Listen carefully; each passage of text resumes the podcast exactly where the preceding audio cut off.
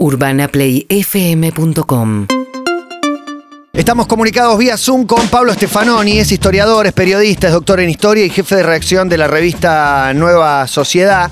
Eh, estudió economía, fue corresponsal de varios diarios y es autor de La rebeldía se volvió de derecha, un libro de editores siglo XXI. Hola Pablo, aquí con Clemente Emilce, ¿cómo estás? Buenas tardes.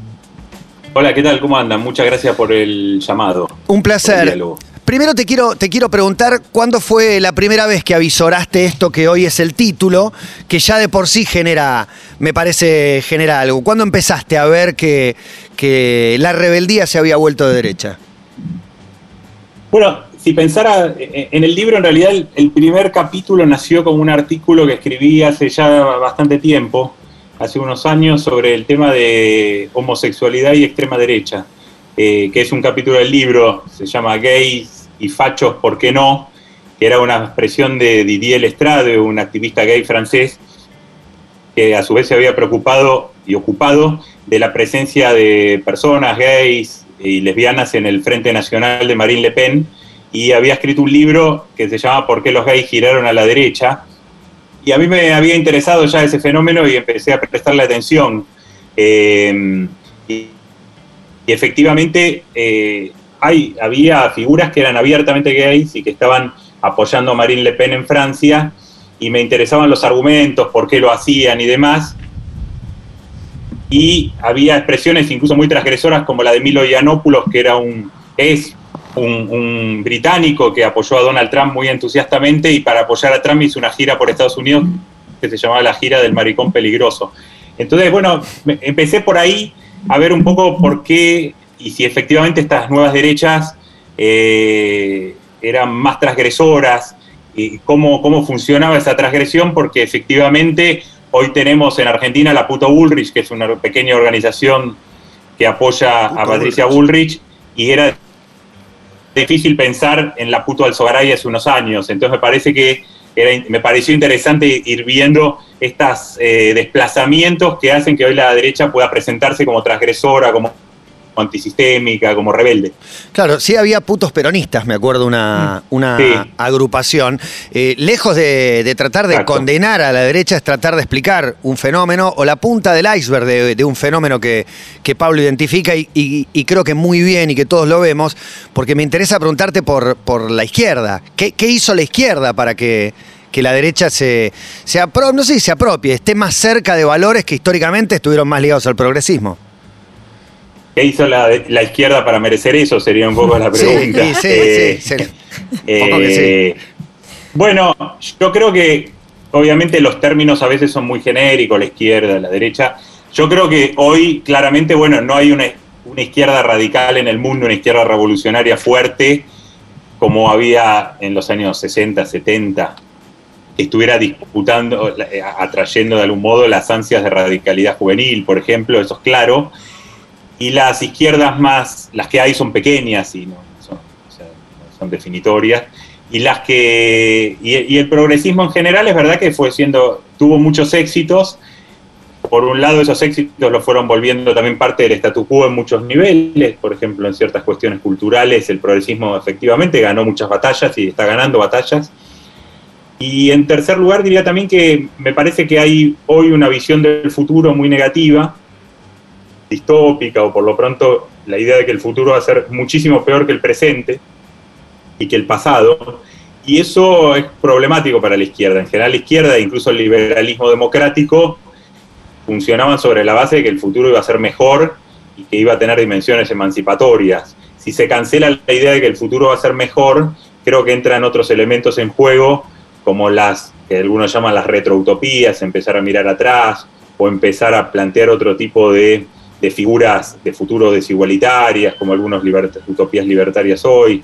Se cambia, me parece, la forma de pensar la política, ¿no? Cuando, cuando se cancela la idea de que el futuro va a ser mejor que el presente, o incluso mejor que el pasado, ¿no? Estamos llenos de distopías.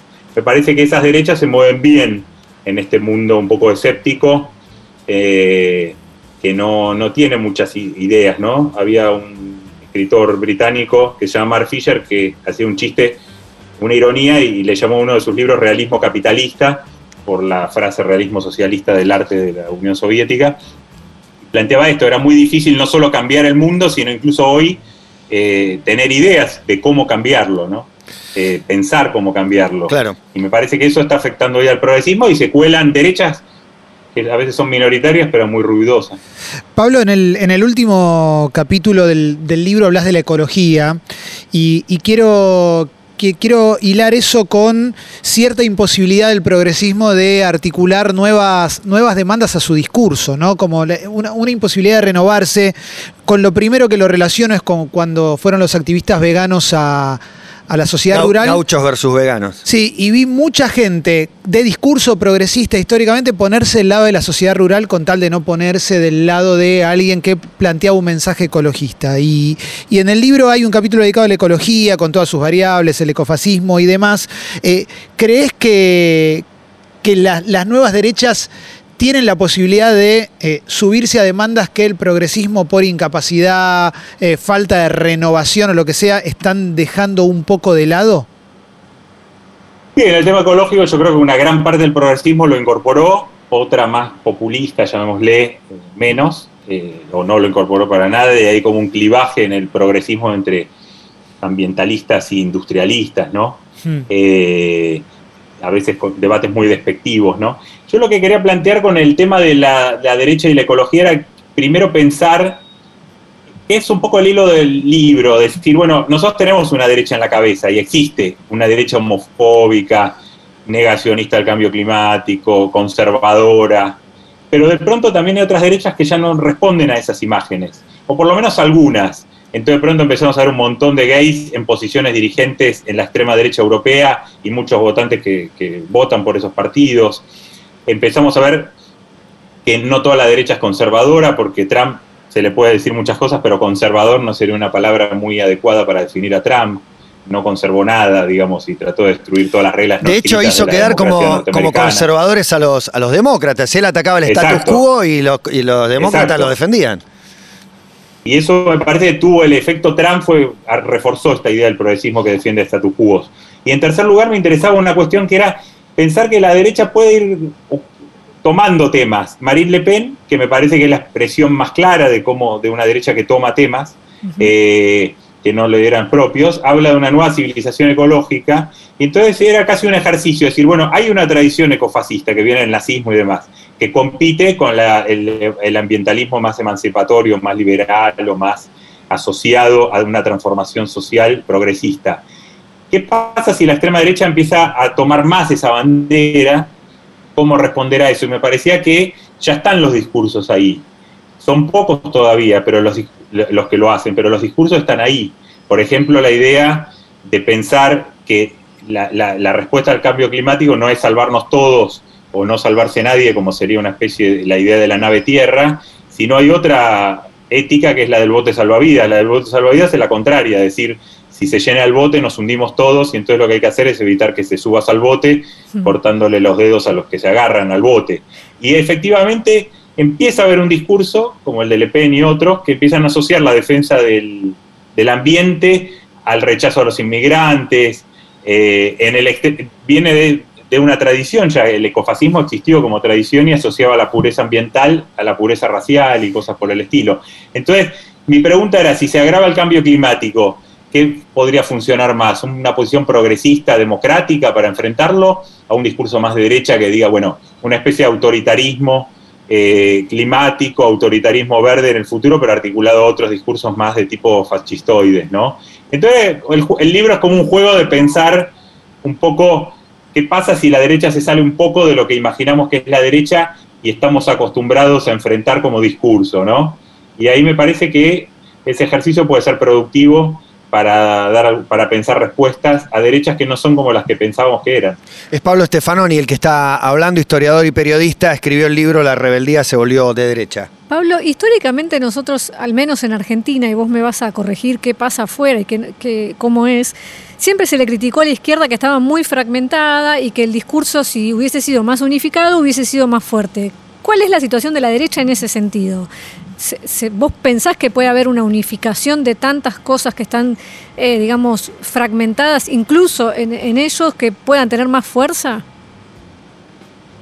Bueno, eh, las derechas también en realidad están fragmentadas, lo vemos en el mundo bastante. Eh, en España, por ejemplo, el surgimiento de Vox surge a la derecha del Partido Popular y divide a la derecha. Eh, en varios países hay extremas derechas y derechas convencionales conservadoras que van por su captura, captura, tratan de capturar el mismo electorado. Creo que a veces desde la izquierda pensamos que la derecha está más dividida y no necesariamente. En el caso argentino, directamente lo que existe a la derecha del PRO es la división es como la división de la izquierda trotskista de hace unos años, que ya no es tal. Eh, lo que sí me parece es que eh, el tema es cómo influyen, me parece, a veces las derechas, que a veces están a la derecha de las derechas convencionales, ¿no? Me parece muchas veces, más allá de ganar votos, más o menos votos, tiene un efecto político eh, en el sentido de derechizar a, los otros o una fracción de la otra derecha que para tratar de no perder votos se derechiza. Lo vemos acá con Patricia Bullrich, ¿no? que va tratando de evitar que se le arme algo a la derecha del PRO y ella misma actúa con un discurso de derecha. Y creo que la otra cuestión es que eh, en el caso argentino, por ejemplo, empezamos a ver gente joven que se asume de derecha. Eso me parece que es novedoso como fenómeno. Son pocos, alguien puede decir son pocos, es un fenómeno cultural más que electoral, es cierto, pero es un fenómeno y se definen como derecha. Y por otro lado, sí es verdad que vemos como un clima de que detrás, arriba de todas esas derechas aparece una especie de paraguas antiprogresista de, de, muchas de estas derechas más eh, radicales, digamos, ¿no? Por ejemplo, todo el espacio que está a la derecha del PRO en Argentina son gente de tradiciones distintas, que eh, algunos son libertarios están en contra del Estado, otros defienden la dictadura militar, o sea, tienen posiciones contradictorias, pero tienen como el enemigo común el progresismo y esto los unifica eh, en un espacio común, tenso pero común. Te quiero preguntar, Pablo, si la cuestión de género ha, venido también para, para interpelar a izquierdas y derechas, que parece un tema trillado y viejo, hace años ya llevamos de que supuestamente no existen más izquierda y derecha, pero sucede un fenómeno en Ecuador y Perú en este momento. Eh, Guillermo Lazo se convierte en el nuevo presidente ecuatoriano, un prototípico político de derecha, ex banquero, eh, con, todos los clichés que podría armar uno como, como un tipo de, derecha, pero con un discurso apoyando eh, el discurso LGBT, la, la búsqueda del género, el matrimonio igualitario. Y del otro lado, en Perú gana en primera vuelta, se perfila para segunda, compitiendo con Keiko Fujimori. Pedro Castillo, un docente sindicalista, pero en contra del matrimonio igualitario, en contra del aborto, en contra del de, mm, lenguaje de género, en contra de la eutanasia. Es decir, uno de derecha progresista y uno de izquierda conservador ganaron en Perú y Ecuador. ¿Me, escuchás? Sí, sí, perfecto. Eh, sí, el caso de Guillermo Lazo en Ecuador es interesante porque él era un conservador de los Dei, lo es. Claro. Eh, o sea, está mucho más a la derecha que lo que podríamos considerar acá, no sé, eh, Rodríguez Larreta o gente del PRO, que son más progresistas en lo cultural. El tema de, es interesante lo de Guillermo Lazo porque era un conservador del Opus Dei muy tradicional, opuesto a toda la ampliación de derechos, pero hizo un giro en la campaña, eh, una campaña que hay que decir además que la dirigió Durán Barba, conocido por acá, eh, y ecuatoriano, y hizo unos cambios de posición bastante fuertes en estos temas, por lo menos de acercamiento con muchos sectores, con mujeres, con eh, LGBT, etc. Y se dio la paradoja en Ecuador de que mientras que Lazo llegó a, decir que quizás, aunque él está en contra del aborto, podría pensarse en una consulta popular, Rafael Correa, en medio de la campaña, criticó a Yacu Pérez, el candidato indígena, diciendo que Pérez quería el aborto, eh, un aborto irrestricto, que quería el aborto hedonista y que las mujeres, eh, que no podía ser que fuera un aborto para mujeres que tenían sexo desenfrenado y que después quisieran sacarse de los niños. Esa fue literalmente lo que dijo Rafael Correa, que tiene una posición totalmente hostil al aborto y al feminismo. ¿no? Entonces, efectivamente hay eso. Eh, en Perú también se da eso con este candidato Pedro Castillo, que acaba de quedar sorpresivamente primero. Pero en el caso de Correa es muy tradicional su sus ataques al feminismo.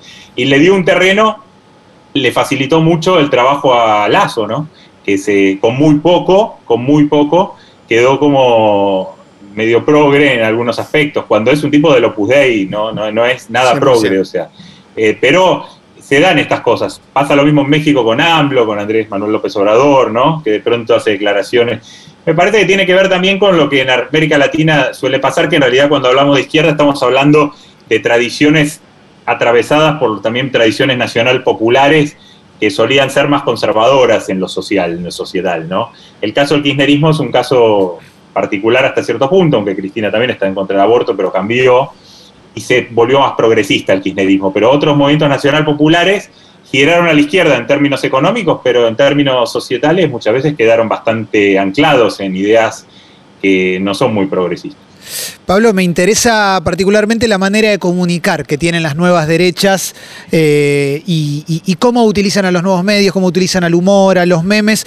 Eh, y me interesa en contraste con el progresismo. Cuando pienso en cómo comunica el, progresismo y pienso en ciertos medios, eh, si bien algunas cuestiones vinieron a renovar una manera hasta de vivir, siento que en un punto mm, es una comunicación que, queda... Casi como el progresismo se queda con el, con el... Hablamos mucho de status quo, ¿no? Es como la voz oficial y la rebeldía es verdad que le queda más al meme y a la burla. Sí, sí, sí. Y me, y me parece que inclusive, te lo pongo en términos de película de Olmedo, a los progresistas se le va la mano con un montón de cuestiones eh, de eh, sobre qué puedes opinar o demás. Todo, si querés, lo puedo resumir en si yo como progresista hago una crítica sobre el progresismo, generalmente la respuesta es, sos un blanco cis heterosexual que tiene miedo de perder sus privilegios. Entonces, mi pregunta tiene que ver con eso. Eh, ¿Las nuevas derechas comunican mejor hoy? Eh, ¿Entendieron una manera mejor de comunicar y de atrapar eh, a, la juventud? Y por otro lado, ¿el progresismo debería revisar un poco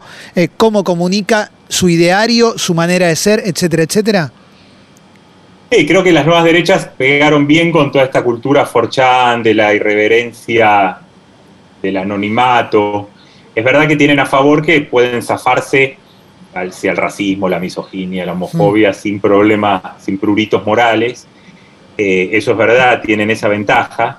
También coincido con lo que decís de que el progresismo eh, también tomó mucho de lo que es esta cultura de los campus de universidades norteamericanas, que es un progresismo más moralista, más atravesado quizás por la propia cultura protestante norteamericana, ¿no? Y que hace que la corrección política se haya vuelto efectivamente una especie de, práctica, ¿no? Y me parece que eso está limitando y está dándole a la, a la, derecha, bueno, le está dejando ese lugar, ¿no? Ahí Zizek, Slavo Zizek siempre cuestionaba un poco eso y jugaba, era más provocador, ¿no? Y, defendía los chistes y defendía ciertas formas de irreverencia que hoy aparecen muchas veces como condenadas, ¿no? Sin pasar, obviamente siempre eso no implica que no haya, cada uno se ponga sus límites, ¿no? Pero efectivamente creo que la derecha ahí ganó y quizás eh, es una batalla, me parece, la batalla del humor, de cómo responder a la, a la forma en que la derecha quiere ridiculizar al progresismo tomando eso quizás con más humor eh, y respondiendo quizás tratando de ridiculizar a esa derecha también con humor y no solo desde la crítica solemne. ¿no? Guerra de memes. Bueno, es Pablo Stefanoni, el autor del libro La rebeldía se volvió derecha, muy interesante para analizar. Te, tiro dos o tres, decime de cuál querés, profundizar eh, brevemente, un poquito. El paleolibertarismo, el sapo Pepe, meme mascota de la restauración conservadora eh, y los jóvenes varones blancos que se presentan célibes involuntarios. Estos tres temas se tocan en tu libro. ¿De cuál nos podés dar algún poquito más, un párrafo? Sí, hay un glosario, de hecho, atrás que la editorial con mucho criterio me pidió, porque efectivamente también toda esta cultura de Internet genera palabras que no son las que usamos muchas veces en el debate, ¿no? Creo que, bueno, la, rana Pepe o el sapo, Pepe, es un caso de cómo... Meme mascota de la, la conservadora, me parece un poco Espectacular igual.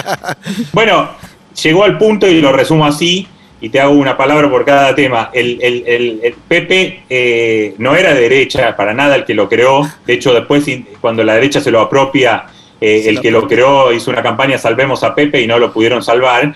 Y en la campaña norteamericana terminó Hillary Clinton peleándose con el Pepe. O sea, llegó al punto de que la candidata que iba a ganar la elección en Estados Unidos terminó peleando con un meme, ¿no? Eh, en segundo lugar eh, estos célibes involuntarios, bueno, hay toda una discusión sobre la cuestión de género en estas nuevas derechas. Efectivamente, en los libertarios argentinos hay más varones, no quiere decir que eso vaya a ser siempre así, y no quiere decir como muchas veces se cree que son todos virgos y todo eso, sino que hay algo de género ahí, una reacción antifeminista. Eh, y lo del paleolibertarismo es interesante porque es la versión del libertarismo que llegó a Argentina. Muchas veces me dicen, bueno, ¿por qué les reconoces que son libertarios? Los libertarios eran, no sé, Bakunin, los anarquistas, estos no son libertarios. Bueno, hay una tradición en Estados Unidos del libertarismo más anarcocapitalista, pero esto que llegó acá de manera notable, vía Milley y otros, pero sobre todo Milley, es lo que en Estados Unidos se llama el paleolibertarismo, que es una corriente libertaria muy pequeña y que eh, lo creó Murray Rothbard, que lo que hizo fue articular anarcocapitalismo con conservadurismo radical y posiciones reaccionarias en temas societales. Y eso es lo que llegó acá por esos misterios de la recepción de, las, de la circulación de las ideas, ¿no? Eh, se juntó la personalidad de Milley, que leyó a Rothbard y le gustó, y de pronto hoy tenemos un montón de pibes leyendo a Rothbard que ni en Estados Unidos leen a Rothbard. Sí, Pablo, si Marvel agarrara la realidad argentina para hacer una de, sus películas, digo, Cristina y Mauricio son dos tipos de centro, peleados, centro izquierda, centro derecha, si querés. ley está de un lado derecho, ¿quién está del otro lado? Grabois, ¿quién, quién se te ocurre que son esos archienemigos que podríamos enfrentar? Sí, es interesante eso, porque uno podría decir, bueno, el trotskismo, pero no aparece así en el clivaje. Yo creo que sí, el populismo de izquierda. Ahora, lo más interesante es que uno diría, es el populismo de izquierda lo que más odian, pero en realidad lo que más odian los libertarios es al arretismo y a Marcos Peña. Todo ese sector del PRO lo detestan a tal punto que en la obra de teatro que hace Milei cada tanto, eh, en una parte de la obra todo el teatro cantaba en la época de Macri, Marquitos Peña, la puta que te parió. Y a ningún otro dirigente. ¿Pero por qué? Porque son los propios más débiles, los propios que no levantan las banderas que ellos creen que los propios deberían levantar. Son los que ellos creen que compiten en su mismo espacio, pero que son unos falsos liberales. Para los libertarios, el larretismo, Marcos Peña y todo eso son prácticamente socialistas, amarillos le llaman eh, y hasta comunistas los acusan, ¿no? Entonces son como los falsos amigos, digamos. Todos, son comunistas.